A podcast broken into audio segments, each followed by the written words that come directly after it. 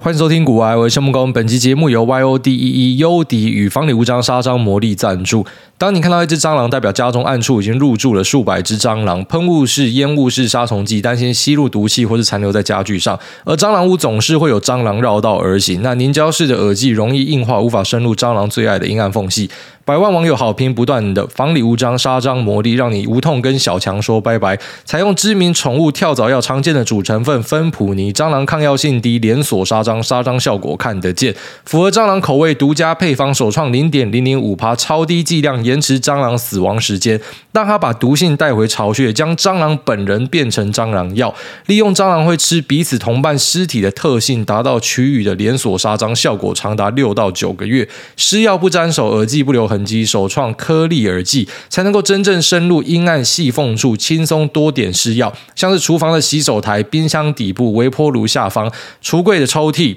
或者说墙壁裂缝、天花板，所有阴暗细缝处都留下十到十五颗的耳剂，布下天罗地网，可以发挥最大的效果。百万网友亲身实验，有感分享，好操作，效果好。原本家中一堆蟑螂乱窜，用了房里无蟑杀蟑，威力真的很神。施药完毕，要定时检查施药的地方有没有动静，再评估是否要补药或是去换施药的地点。那记得施完药呢，还是要维持家中整洁，才是真正的治本之道。从资讯栏这边，你可以找到我们的购买链接，享有诸位听众专属的限时优惠，或是你可以到我们股癌的粉专参加抽奖活动，就有机会获得超值好礼，在这边提供给所有需要的朋友们。好，那最近的耍废生活真的是让我觉得回不去了哦，并不是说什么完全没有生产力，因为当然呃，其实，在股票部位还是继续做嘛，那个就是我的工作了。那只是呃，把一些短线的部位拉掉之后，那去做一些调整啊，然后再来就是在配置上也去做了一些更动，让自己尽可能的腾出更多时间，可以去陪伴家人，然后发现，哎，其实这样做是很不错的。而且啊，虽然目前只有两三个礼拜的记录，但这两三个礼拜也不是说很无脑的盘嘛，好像过去。的几天是有大回调或什么的，但是其实也没有什么特别的感觉。其实本来做长线就是这样，啊，只是呃，因为自己有弄一些短线，所以在短线上的情绪掌握上，可能有时候会比较呃敏感一点哦。所以也因为这样子，可能间接产生一些压力。虽然那些压力，呃，如我所说，已经非常习惯，就是你自己不觉得那是有压力。直到可能你突然把它撤掉之后，才发现说，哇，原来生活是这样。因为像是以前那种什么小时候在跑田径的时候，虽然那根本应该没有什么干用吧，但老师就有时候会在你脚上缠那个什么沙袋嘛。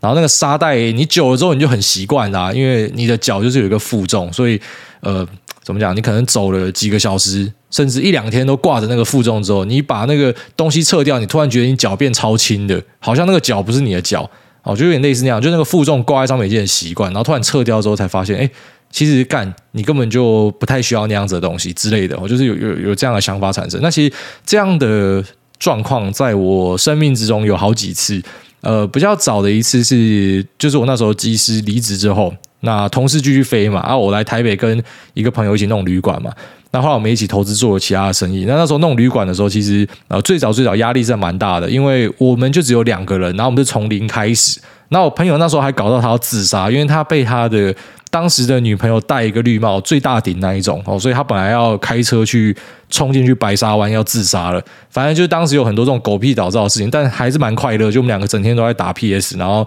然后白天就去旅馆从零到有把这个旅馆弄出来。那包含说什么建管、消防哦，你要去跟政府应对，官船局在就是人力训练啊，然后以及你要什么样的系统，当时也做了很多的请教。我朋友是比较倾向于工程那一边，那我就做软体这一端，所以当时就想说，那我们去问一下。呃，在台北的一些大旅馆，然后因为在一些旅馆同业的聚会上认识他们嘛，就想说，哎，你们是怎么样做的？我们就来 copy 嘛，先先 copy 起来，然后再去优化出自己的方案之类的。然后才发现说，干，原来有些那大旅馆，他们其实在做的东西还是上个时代的东西，他可能还是用人工在看这些订单。那其实像我们这种懒鬼就觉得一定要尽可能的、呃，把人工摒弃掉。就是一直以来，因为我们懒啊，所以懒就会产生一些很不错的想法。其实我觉得懒是一个很好的特质。哦，不是说你懒到都不去做事情，是说你会做事情，只是在做事情的当下，你一直去思考说有什么样的方法可以让自己更轻松。我觉得这是一个很好的特质。那就去想说，你们这样做是不对的，因为你要再额外去做一个订房部门。那订房部门再请三个人，三个人是说他正职在那边上班，然后所以实际上因为三个人不会一个月都在上班嘛，所以你可能要请到五个人、六个人去轮班嘛。那你就发现说这样是不对的，因为。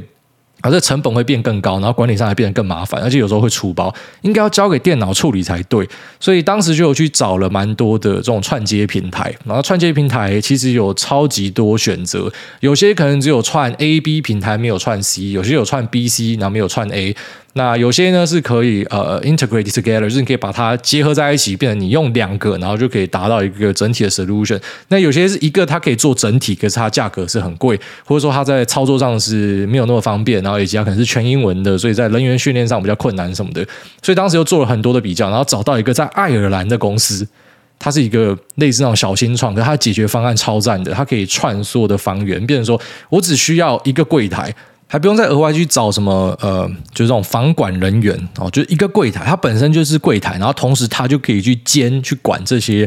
呃，所有的房源的进出，因为它是用一个很容易了解的前端，那直接去把所有的，好像是 Agoda、Booking、Booking.com、Airbnb 所有的房源全部串在一起，然后他一个人就可以控房。那再来就是这个账号可以从很多地方登录，所以我在家，我只要有登录那个，我就可以看到一下最新的状况。那其实当时呃，除了做这些努力之外呢，那我们其实还是会整天跑去旅馆看着，因为怕会出状况。然后最后面就是我老婆开始在那边跟我吐槽说：“你怎么整天都待在那边？我看你待在那边，你也没干嘛，你就坐在那边废话。”我说：“我坐在那边就要确保不会有事情发生。”他说：“那你干嘛不要在家就好？”可当时那观念就过不去，就觉得说不行，我一定要在那边盯着。然后之后，来我们又在采用了像是把 Google 的一些解决方案，像是 Google Sheet 哦，就是如果说有呃东西进来、出去，有备品洗进来、洗出去，有东西有问题有什么，我们可以透过 Google Sheet 直接跟啊这个柜台跟防务人员全部都做串接，大家直接在云端就可以看到状况。哎，其实这样子又省下更多的时间，那我就不用在现场了，所以就加入了很多这种云端的帮忙。然后到最后，我就根本连去都没有去了，所以就每天在家里就专心弄我的股票这样子。那我朋友也是，他比我更夸张，因为他是弄那个建筑相关的嘛，所以等到旅馆盖好之后。其实他就已经没有在处理所有事情了，他他比我更闲啊，就整天跑出去玩或什么的。反正那是我的第一个变革，就是当你本来以为生活是这样子哦，就是我应该要这样子，然后被人家那种破坏式创新，你老婆直接他妈铁拳过来说干，你整天待在那边冲啥小，然后你把他整个打掉重练之后，发现说哎干，其实我不去也可以。就这种感觉，那有点像是呃，最早在录 podcast 的时候，其实也是把事情弄得很复杂，就是有去买一个什么麦克风架嘛，那还有什么动圈式电容式啊，好啦，用个什么动圈式的，因为它比较不会收到旁边的声音嘛。那去贴一些什么隔音棉啊，然后最早我是弄了一个类似那种录音室在那边搞，那还搞了一个什么 r o d e c a s t Pro。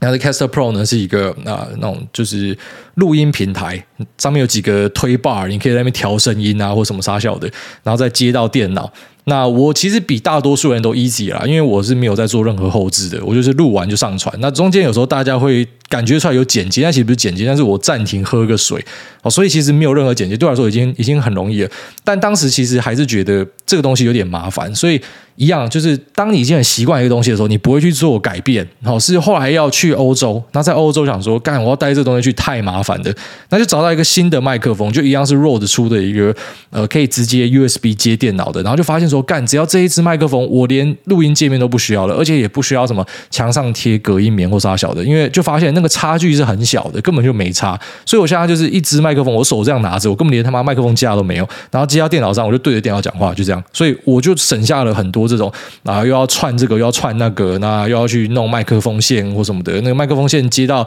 录音平台是一条线，录音平台到电脑又是另外一条线。所以就因为这样子。然后就发现新大陆，我觉得你其实根本不用带那么多东西，那你可以省下很多的麻烦。那我觉得近期又是一个新的变革，就当你已经很习惯，你就是每天要处理这些东西，然后后来发现其实呃，如果说你现在要把家庭的顺位摆在第一，因为你要陪他们玩嘛，所以你必须先把时间腾出来，所以你就开始去把很多东西删掉，然后删掉之后再重新去把你觉得真的有需要的东西加回来，然后加回来之后发现说，哇靠，其实跟原本的差距没有到很大。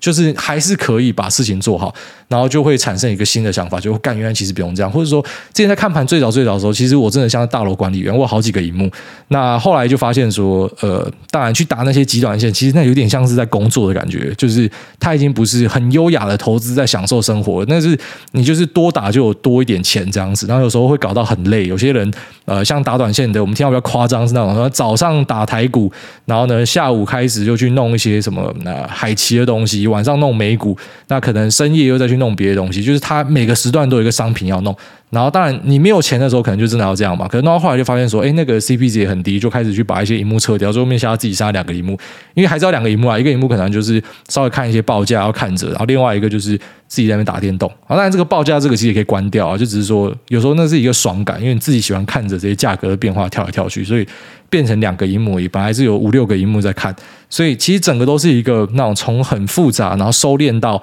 很干净、很简单的一个过程。那其实我觉得这个过程，呃，要不是这次我岳母他们来，然后提醒了我，就是其实一段时间就真的应该要好好好的去审视一下，你当下觉得已经很理所当然的东西，就是我一直以来都这样做，那这个这个流程可能是有问题的，是你自己不知道。那个问题也不是说什么真的会对你造成一些破坏或什么，它只是可能有更有效率的方式，只是你没有想过，因为想说，呃。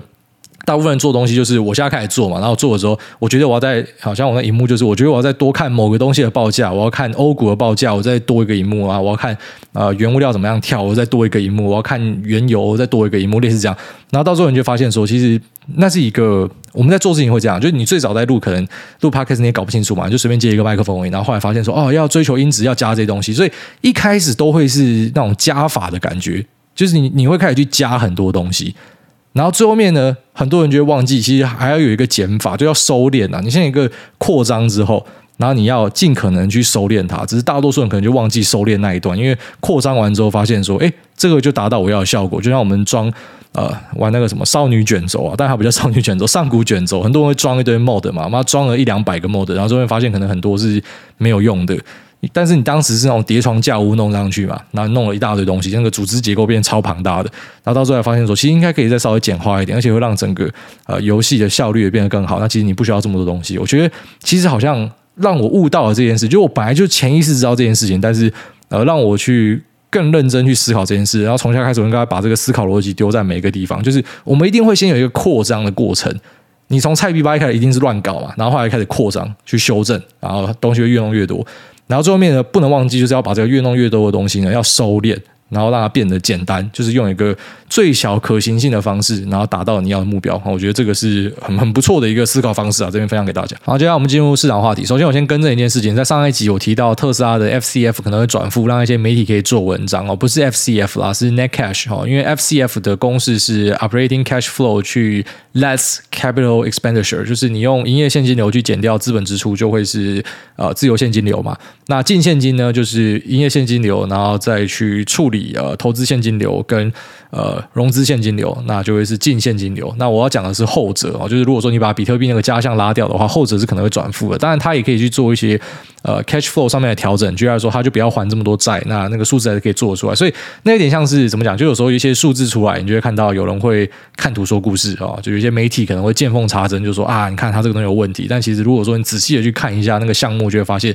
实际上不是这样啊。我知道跟大家讲这件事情，只是我误植了，然后不是讲。CF 是讲这个 net cash 的部分，那再来就是马斯克其实还是有继续出事情，然后在 Wall Street Journal 上面有报道，言之做作的讲说，呃，这个家伙困了啊，Sergey Brin 的老婆，就是 Google 共同创办人的老婆，他睡人家老婆啊，所以导致呢，人家呃就是离婚，然后之后 Sergey Brin 还把对于马斯克的所有投资都撤掉，然后就他他去叫他的财务顾问去把这些投资都撤掉，反正就是写的好像煞有其事，但马斯克很快就是发了一个照片说，干他跟那个。好像也不是他发，是人家发来的，忘记了。反正就是有一个照片出来，然后他就在下面回应说：“你看吧，就是我跟 s e g e y Brin，我们昨天还前天就还在派对，这根本就是媒体乱讲什么。”我是觉得他敢这样直接回应，基本上就是呃。没有这件事情啊，哦，除非他是把他的生涯都赌上去了，因为如果最后面，呃，你知道这个东西就是 s e g e y Brin 或是呃谣传的这个绯闻对象，哈 s e g a b r i 的老婆如果出来讲说就真的有这件事情的话，你就爆了吧，而且你还骗人，所以他敢出来回应，应该就是没有这件事情。可是还是很多媒体就是那种见缝插针，好，反正就是说啊，你看有，你看这家伙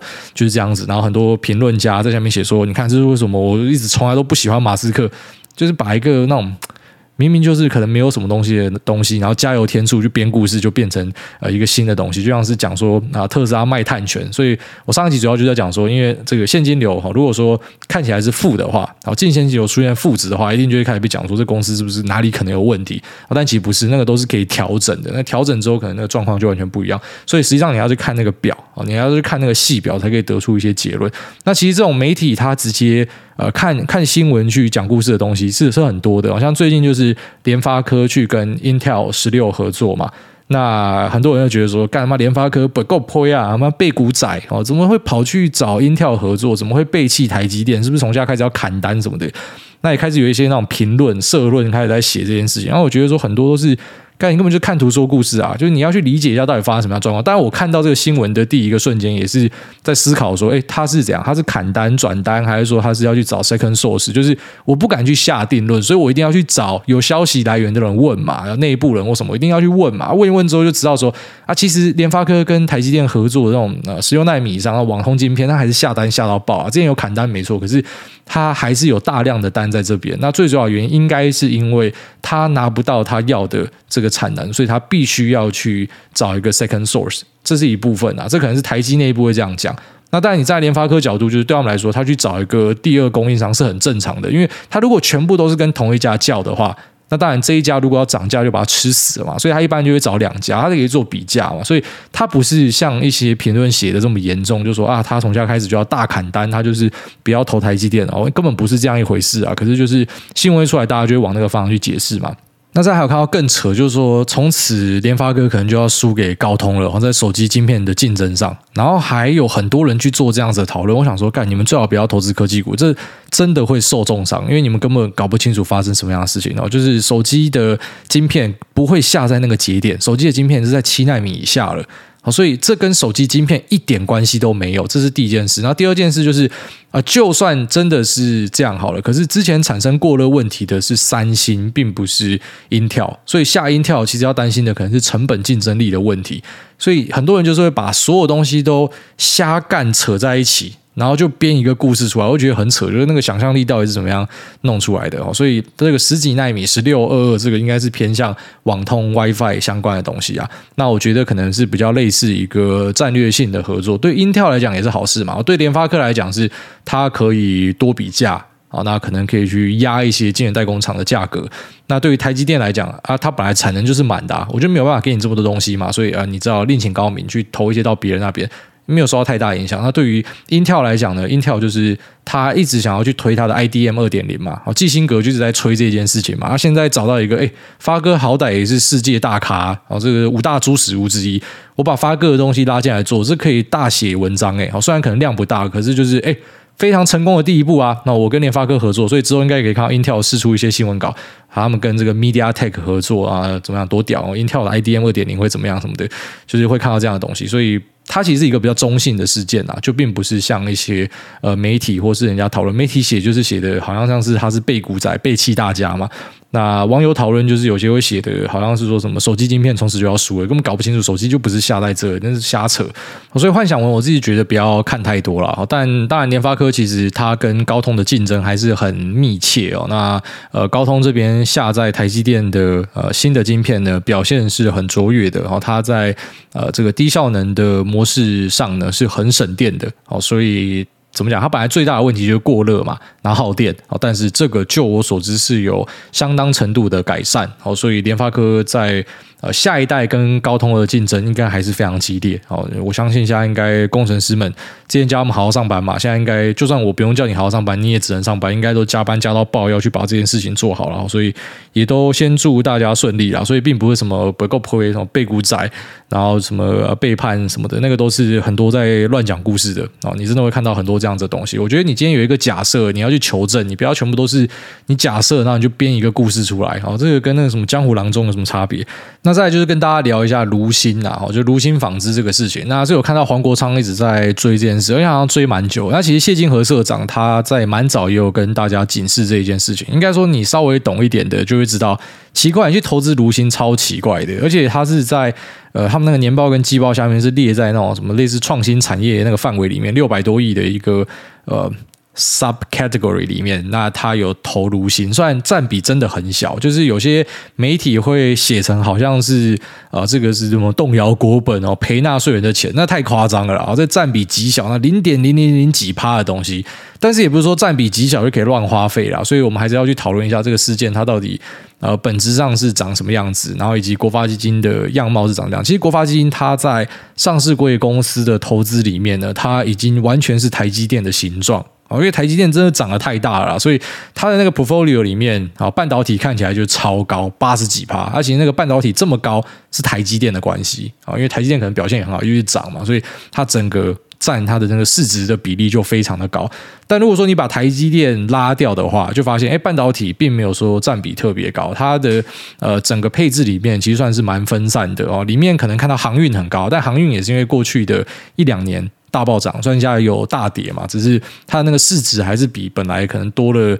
快十倍左右，所以就是膨胀起来，然后再来就是投很多生技产业，那不然说像药华药在占比也拉到很大，那也是因为上涨所造成的啦，好，所以。你看到那个 portfolio 里面占比很大的，未必说呃国发基金就是特别厚爱它，把钱都塞给它，不是。然后有时候是因为它一直在长大，所以他就把这个 portfolio 的样子搞坏掉了，是是这样子。那之前有一段时间在传说什么他们去卖台积电嘛，那时候也是被很多人批评，可是那个卖的量很少，就一样。看我讲那种见缝插针就是这样，就他看到一个东西，他就开始拿出来大做文章，他没有去理解到底实际上背后的意涵是什么。那对于卢鑫来讲，他可以拿到这笔钱，其实我是觉得比较不可思议啊。就我觉得这件事情真的要。查的话，并不是去查说什么国发基金到底操盘是谁，在怎么样搞的，然后怎么怎么会啊、怎么会投到如新或什么的？我觉得不能这样说，因为他投的东西太多太广了。他也不是只有投上市柜，他有投一些创投，又有投一些啊什么融资案或什么的，所以那个东西太广了。那他一定不会是一个人做决策嘛？其实我觉得这件事情就是你不要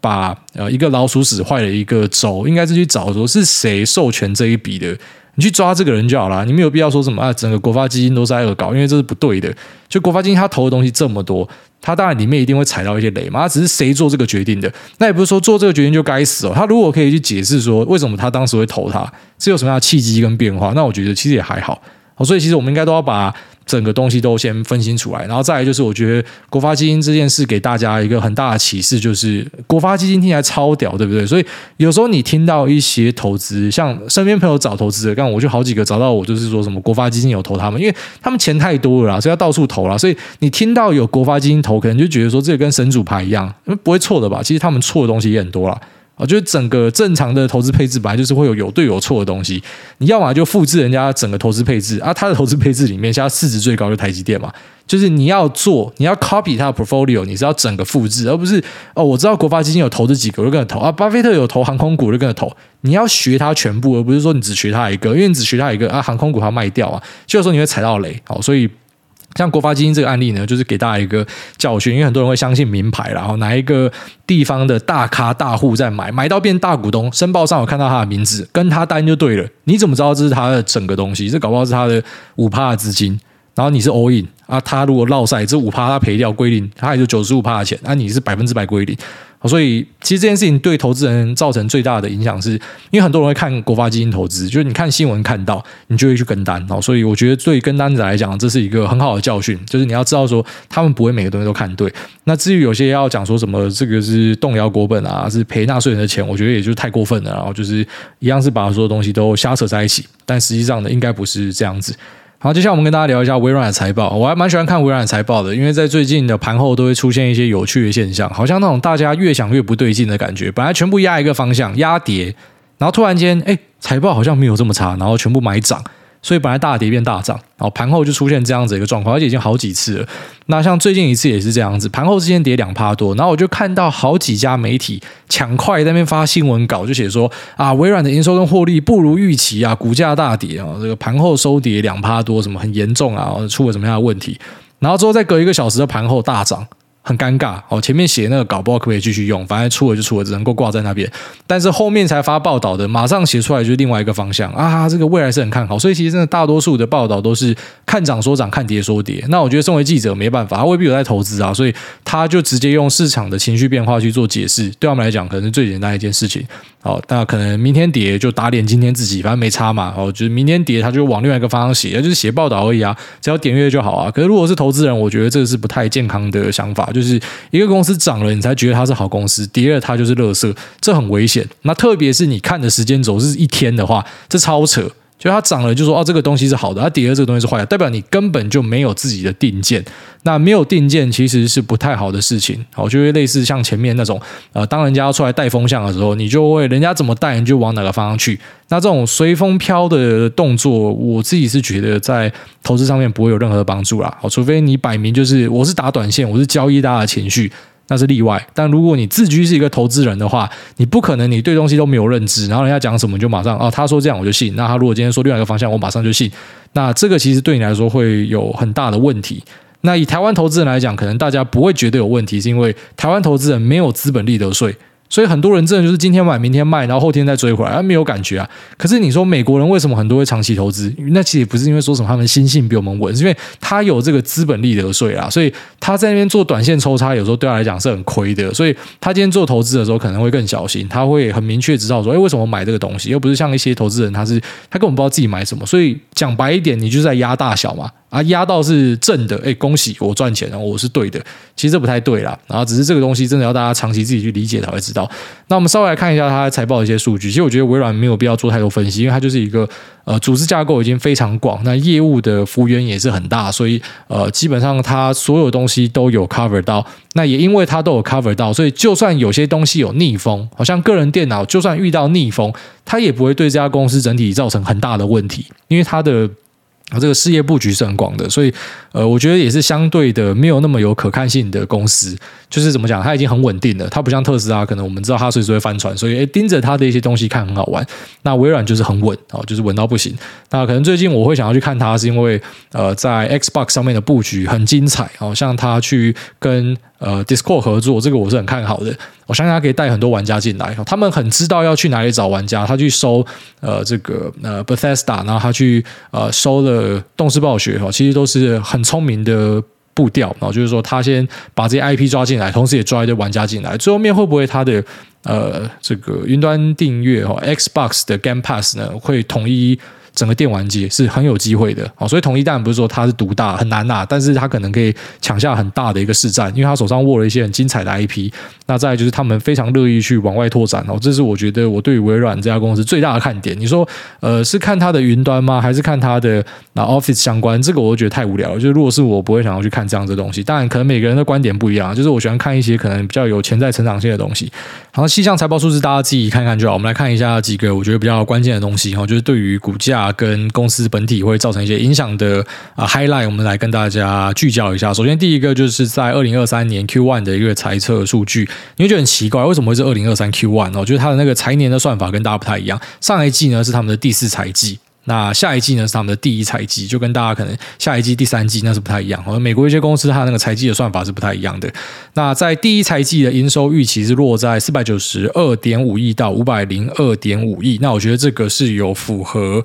呃，Street 的预期啊，那再来就是隐含的毛利率呢是六十九点八五趴，这个是超越了 Street 的预期，所以这个算是还不错的成绩。那特别是在微软有一些逆风的状况之下，那逆风的状况在 Slide 里面有提到哦，Slide 第五页，我觉得这是整份最关键的东西吧。还有就是这个公司可能会造成的冲击是什么，大家稍微去理解一下。那其他呢都还在正常轨道上，所以没有什么太大问题。那这三个会对公司造成冲击，我们就稍微来跟大家聊一下哦。第一个就是 Foreign Exchange。那这在上一季的财报期有跟大家提到，就是美元转强这件事情，其实对很多收美金的企业，他们都是处于呃逆风的状态，因为美元变强嘛，所以代表他在国外赚的钱换回来，它会有一个汇损的产生。那这个对于公司会造成一个五百九十五 million 的呃亏损啊，就是会会会。你不能说它是一个净亏损，就是说它会有一个负五百九十五 million 的减项，然后跟零点零四的 EPS 也是负的一个减项。那再来就是说，在中国的封城哦，已经对我们造成很大的影响，特别是在 PC market 的部分，所以在 Windows OEM 的收益上呢，会有一个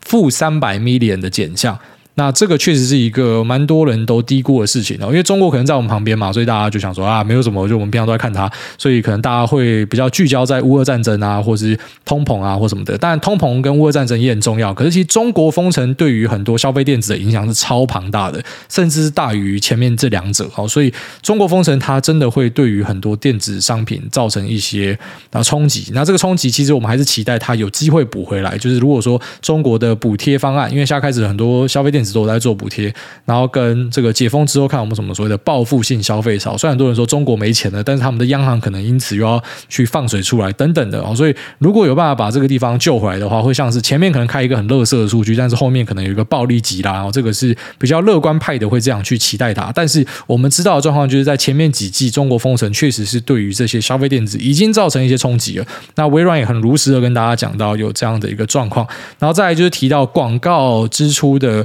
呃减低，哈，也是有对他们造成影响。那这个是集中在它的 LinkedIn 跟 Search News 的广告业务上面。那很多的广告商开出来的成绩都不太好看，好像 Snap 就是直接跳楼嘛。那在这个广告缩手上，其实我觉得是完全可以期待的事情，因为我们已经注意到 Capex 有些缩手，Opex 也有缩手。那企业的这个招聘呢，很多开始冻结。那对于广告减少投放，其实可能也是蛮正常的事情。虽然我自己这一端是还没有太明显的。感受到，因为我们 Podcast 前面会有厂商丢广告，很多是国际大厂嘛，所以呃目前还没有感受到太大的冲击啊。但可能是因为我们算是比较偏头部的，所以如果等我都受到影响的话，可能代表呃这个 业界的状况是真的不太好。但是我又听说有蛮多人的这个广告状况是呃跟去年比起来是不太好，特别这种其实 KOL 广告已经算是呃相对新兴的，那他们可能很多也都聚焦在这上面，所以连这部分都受到影响，那代表可能其他的业务。呃，其他的广告投放上呢，也有很大的冲击。哦，那微软也跟你提到了这件事情，因为广告的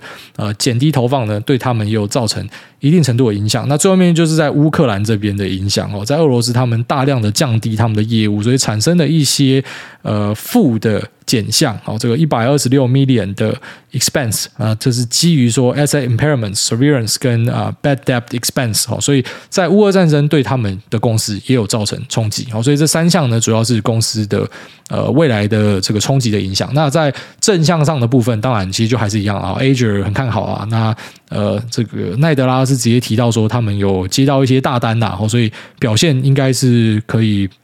呃，很值得大家期待哈，这个是一个创纪录的数字。然后在呃商务版的 Office 三六五订阅里面呢，哈，高阶订阅站占比是呃比前一年的八趴水准拉到了十二趴，好，所以这个表现是很不错的。所以整体来看，我下一个结论就是它的业务表现还是可圈可点啊，只是有一些逆风向，乌俄战争啊、封城啊，好然后还有呃其他厂商减少广告投放那个总经环节上的东西哈，整体业界的表现那不是跟他一家公司就他们有什么业务的大变革，那是负向的有关哦，比较像是啊整体大环境的一些影响，但是公司本体还。还是非常的茁壮，还是很强的啦。那微软这次回档算是过去十年来少见的哦，就是那种像样的回档，是有回蛮多的。所以，除非你觉得 this is it 啊，这次就是微软的终点，之后就不会再继续扩展，云端已经没救了，那 Office 没有人要用了或什么的，不然其实难得有回档的机会了。然后，那像过去几乎都是不太回档的，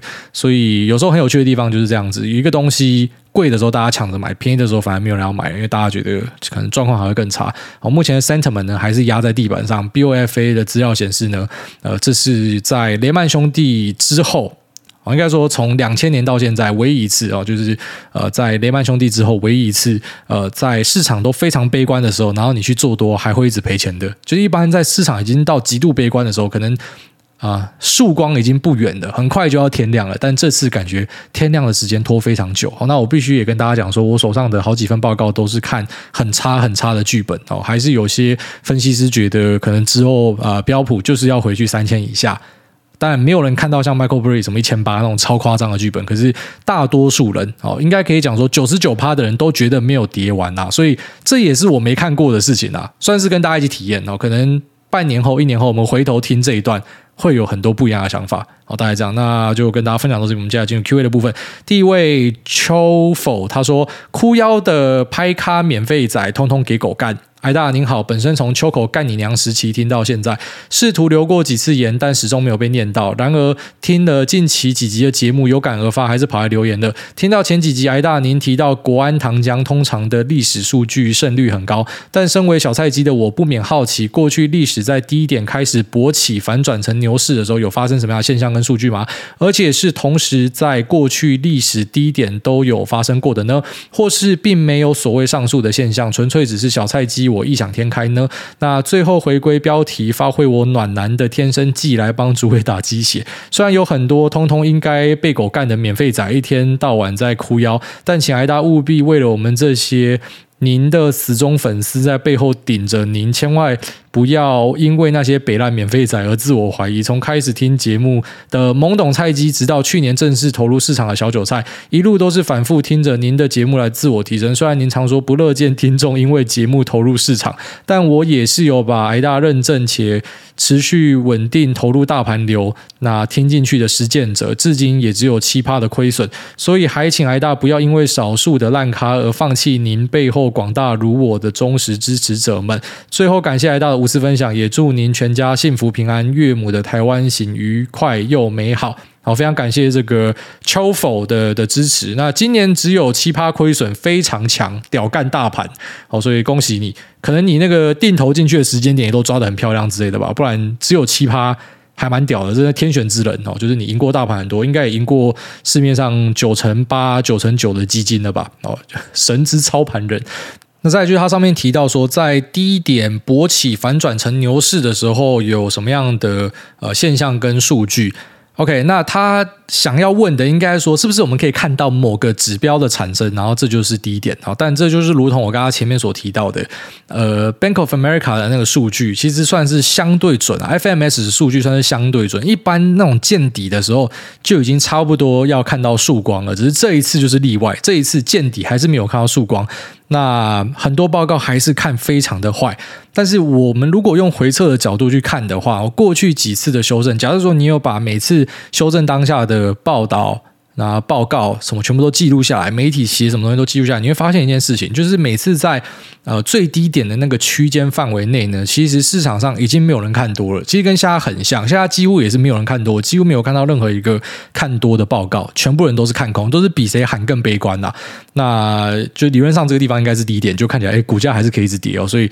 这波真的是还蛮临时、蛮有趣的一点。那很多人真的是看到很坏、很坏、很坏，没关系，我们就等之后再来回头看吧。然后但是。在过去的几次呢，就是在这样子的状况之下，行情就开始反转。哦，就是在没有人相信的时候，行情就开始反转，然后之后呢，会在半信半疑中成长。我这忘记是哪个大师说的，可我觉得很有道理。就大家都不太相信，说为什么现在可以涨？明明最坏的数据还没开出来，明明大家都知道说，可能这个库存只要等到二三年的呃 H one 哦上半年才会清完，所以最坏的明明就没有开出来，一就还没有修，只有修 P 而已。为什么呃这个股价可以涨？然后在半信半疑中，股价就他妈就一直涨给你看。好，然后等到数字开出来很好的时候，抱歉，距离低点可能已经他妈三四十趴以上的距离了，哦，已经这个开始变很好了。然后这时候敢追的人就变很少。然后等到全部人都敢追，大家都跑去开户，然后每个人都在我 Podcast 问说要不要全职投资的时候，那就是相对一个高点。哦，其实真的过往的循环都差不多是涨这样的一个样子。那只是这一次真的比较神奇，也很多、呃、大咖跟你讲说跟过往不太一样，像是 Druckenmiller 跟你讲说这个是他呃从业以来从来没有看过的事情。哦，所以呃我们还是要比较谦逊的去面对啦，但一般就是这样子，就是没有人相信的时候就是地板啊，然后大家都相信，大家都觉得要开户，每个人都要问全职交易，然后每个人都开一个 YouTube 跟 Podcast 频道来讲投资的时候呢，这就是一个相对的高点，但那都是相对，就是没有人知道到底绝对的这个位置会在哪里这样子。好，那下面为这个呃，他说猛攻猛攻赞啊，哈哈，好谢谢。下面这个最高的那根韭菜，他说诸位我感情遇到瓶颈，诸位安安五星吹，小弟最近正要毕业，刚好跟同班有个女同学走得很近。他是个常常跑去开 party 的嗨咖，每周都会去参加各种活动，我也被拉一起去。然后最近他问我说：“跟我在一起蛮有感觉的，要不要在一起？”可是有另一个学妹运动系的，也整天想要约我出去爬山健行。另一个家教的高中妹要升大一，刚满十八，也很感谢我带她上好的大学。前几天还偷偷送我七夕礼物。请问我这样我要选女友应该怎么选比较好？这是他妈什么干？这是这是。这是什么韦小宝的问题呀，兄弟？就是他的意思，就是讲说大家都要他，可是他家不知道怎么样选，而且很有趣哦，就是各种样子都有，有那种嗨咖啊，然后也有那种文静型的，然后也有这种啊运动型的。你是以为你在办什么后宫节目之类，是不是？还是这个是什么幻想文啊？那一般来说呢，在这种择偶上，我会觉得啊，哦，就是一定是挑一个跟你相处起来最好的哦，不是说那种什么外观客观上最好的。因为在客观上，就是可能怎么讲，就是你去挑一个女朋友啊，然后在一起好玩啊，大家只是互相陪伴。你有时候是满足自己的虚荣心，然后挑个正妹什么的，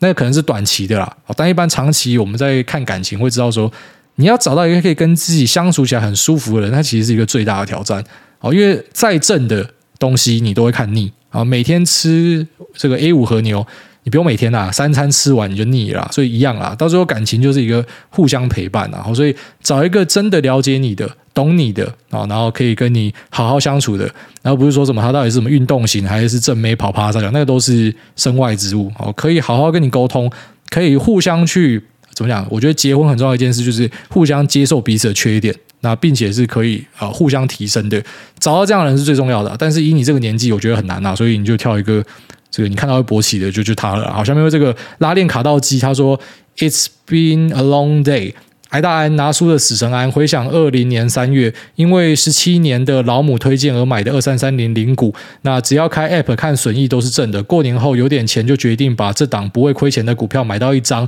那此时我没有任何的股票尝试，更不知道二三三零在卖什么死人骨头。然后打完就收工，挂号印象中开崩而已。然后直到二一年一月听挨大节目开 App 看，哇靠，超过一百趴。然后看一下一五年开始买的美股基金，也都他妈一百趴以上。人生第一桶金在本业。飘渺不定的日子上莫名的 get，然后就把二三三零质押挂号，最后五九一割爱，美股基金赎回，开始认真缴学费的日子，直到现在。那这一路有挨大 carry，从铁牌上金牌，现在 BO 五打赢通膨衰退、库存战争、高油价，就是钻石啦。好了，谢谢拉链卡到机哦，这 ID 可能很多人共用，我发现每次这个 ID 流出来的那个风格可能都不太一样。那呃，首先先。也跟大家表示一下，就不是只有我在什么 carry 大家了，其实我也一直在被大家 carry。那真的录了这个节目之后，开启了很多的可能性，然后认识了一堆呃，就是我之前假设一直都在家自己弄的话，不会认识的人。那虽然我必须得讲，认识了更多人，也让我看清了一件事情，就是我最早一直都以为说，有一天我打入大户的圈子啊，可以跟什么某某基金的操盘人一起吃饭，他要买什么我都知道，我就稳赚不赔了。后来发现说，哎，真的打进这个圈子，可是不是跟你想象的那样哦。就是怎么讲，食物链是一直在进步的。就像我常提的猎人的漫画哦，你本来以为说，呃，幻影女团就是最屌的，然后后来遇到蚁人，然后再遇到什么，就是你一个圈子上去又有一个更大的圈子。后来发现说，他妈世界真大，就是不管你到哪个圈子，你都还是要面临很多的竞争。所以，呃，怎么讲？虽然我开了很多的。眼界啊，但是在操作上呢也有进步，没错。不过还是自己还是花很多心思在呃加强自己的东西上，我觉得这还是最根本的哈。就是我本来也是希望说啊，可以躺分，遇到一些很屌人可以被 carry，就会发现世界不是这样运作的。那也谢谢大家的陪伴啊，就是不是只有我在陪伴大家，大家也陪伴我。那再来就是这个有大家的收听呢，哦，我其实有一些这种广告的收入，对我来说也是不无小补啦，就有一些零用钱可以花了啊，所以是很不错的。那也都谢谢大家了，好像，下面这个新竹阿信他说佛心的好节目，内容丰富，简单易懂，难得的好节目，赞了，好，谢谢这个阿信。下面一位 Shadow of Note Note，他说声音好好听，挨大你好。虽然说现在是个高中生，没有钱可以投资，但是边读书或玩游戏的时候听挨大的声音，真的是一种享受。好，谢谢这个 Shadow of Note。你是不是要打 Shadow of Night 一直打错啊？下面这个 We Tools 他说感谢主委，五星吹吹感谢主委，现在开始回听二零二零，让自己学到很多知识。挨大赞，怎么突然这么多吹捧文都没有问题的？好，谢谢。那下面这个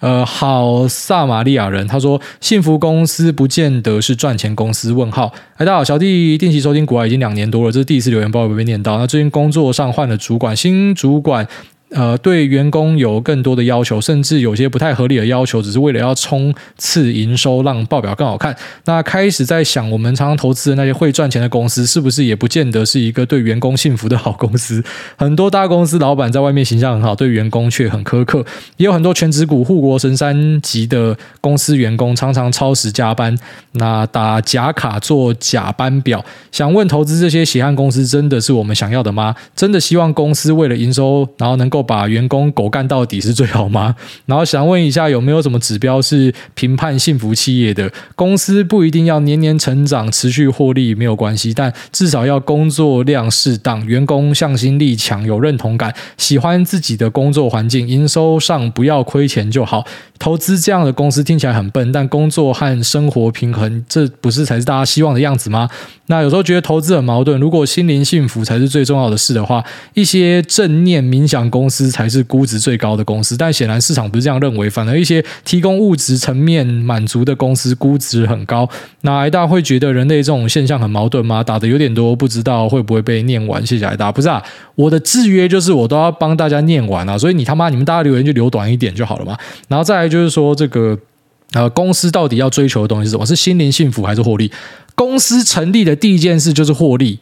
好，如果你不要获利，你就不要办公司了。简单来讲就这样子。所以你去做公司，你去上市，你就是要对你的股东交代。你的股东要看的就是获利，因为他们承担了风险。你不可以只看到你的员工，那股东谁来照顾？好，股东在大家的想法里面都觉得说贪婪有钱，谁说的？妈，最近一堆小资主在投资，你们都是股东啊。那谁照顾你们？好，如果说一个公司好都是把你们的钱好，反正我就一直去增发新股，然后一直发给员工，你会爽吗？你一点也不爽嘛？就干你为什么稀释我们的股权，然后都发给员工？所以他当然之中要有平衡，但是我不会觉得说就是一定要照顾员工，然后不照顾股东是好的，因为你要抓平衡。所以你要照顾股东的话，势必就是员工一定要炸，一定要压一点东西出来，没有办法，这就是业界。那其实我觉得，其实你不用太刻意的去帮员工着想，因为对员工来讲，员工有一件事情是啊、这些股东跟老板资方们做不到，就是员工有很强的呃移动能力，你不爽就离职，这是真的。好，不是跟你讲说什么，我今天刻意开一个苛刻的条件，跟你说不爽不要做。那很多我们讲惯老板嘛，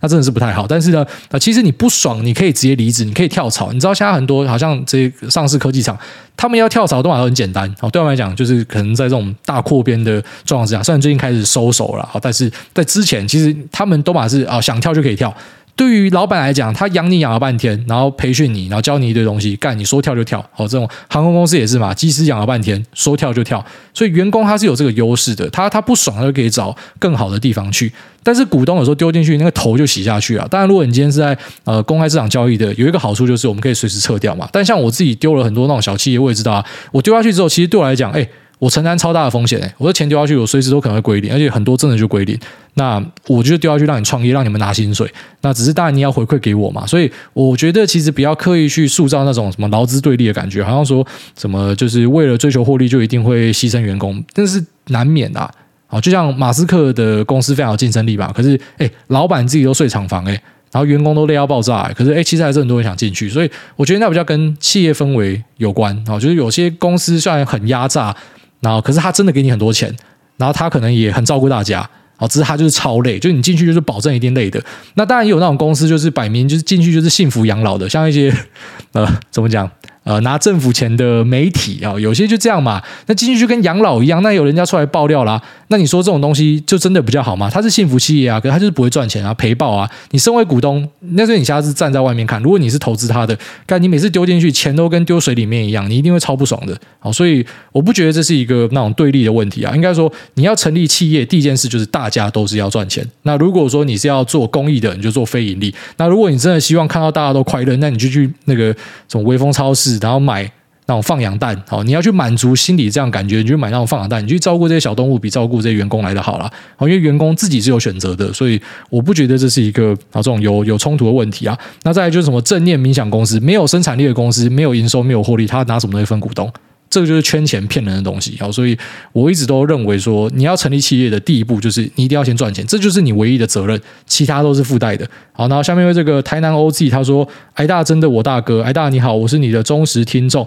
也有追踪 Lisa，也很认同他的理念。其实我从来没有想到会这样留言给你。小弟有个好朋友 B 是南部人，他跟他女朋友会到处救援流浪狗跟猫，照料好并到处寻找。认养的人，那只是几个礼拜前，B 跟女友分手了，但是女生在一个礼拜后又交往了一个新竹的新男友，而且女生之后也要去新竹工作了，但是因为那些猫狗都还在，所以 B 人每天去女生家照顾那些流浪猫狗。小弟听了其实很心痛，虽然他们有到处张贴认养文章，只是效果不彰。我只希望 B 可以将那些狗狗送养出去，并且让这段感情有个结束，让 B 赶快走出来。那真的没有想到，癌大会分享。那本来只是抱着试试看的想法，真的非常感谢癌大，祝福你们全家平安、幸福、快乐哦。所以是其中一个我分享的猫猫狗狗文吗？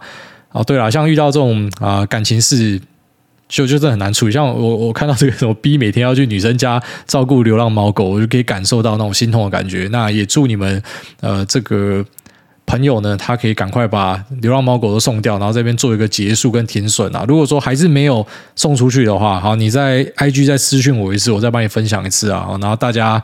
啊，好人帮帮他的啦，哦，就是救救他啦，不然他这样子每天去前女友家真的是很痛苦。好，那这期节目就到这边就这样，拜。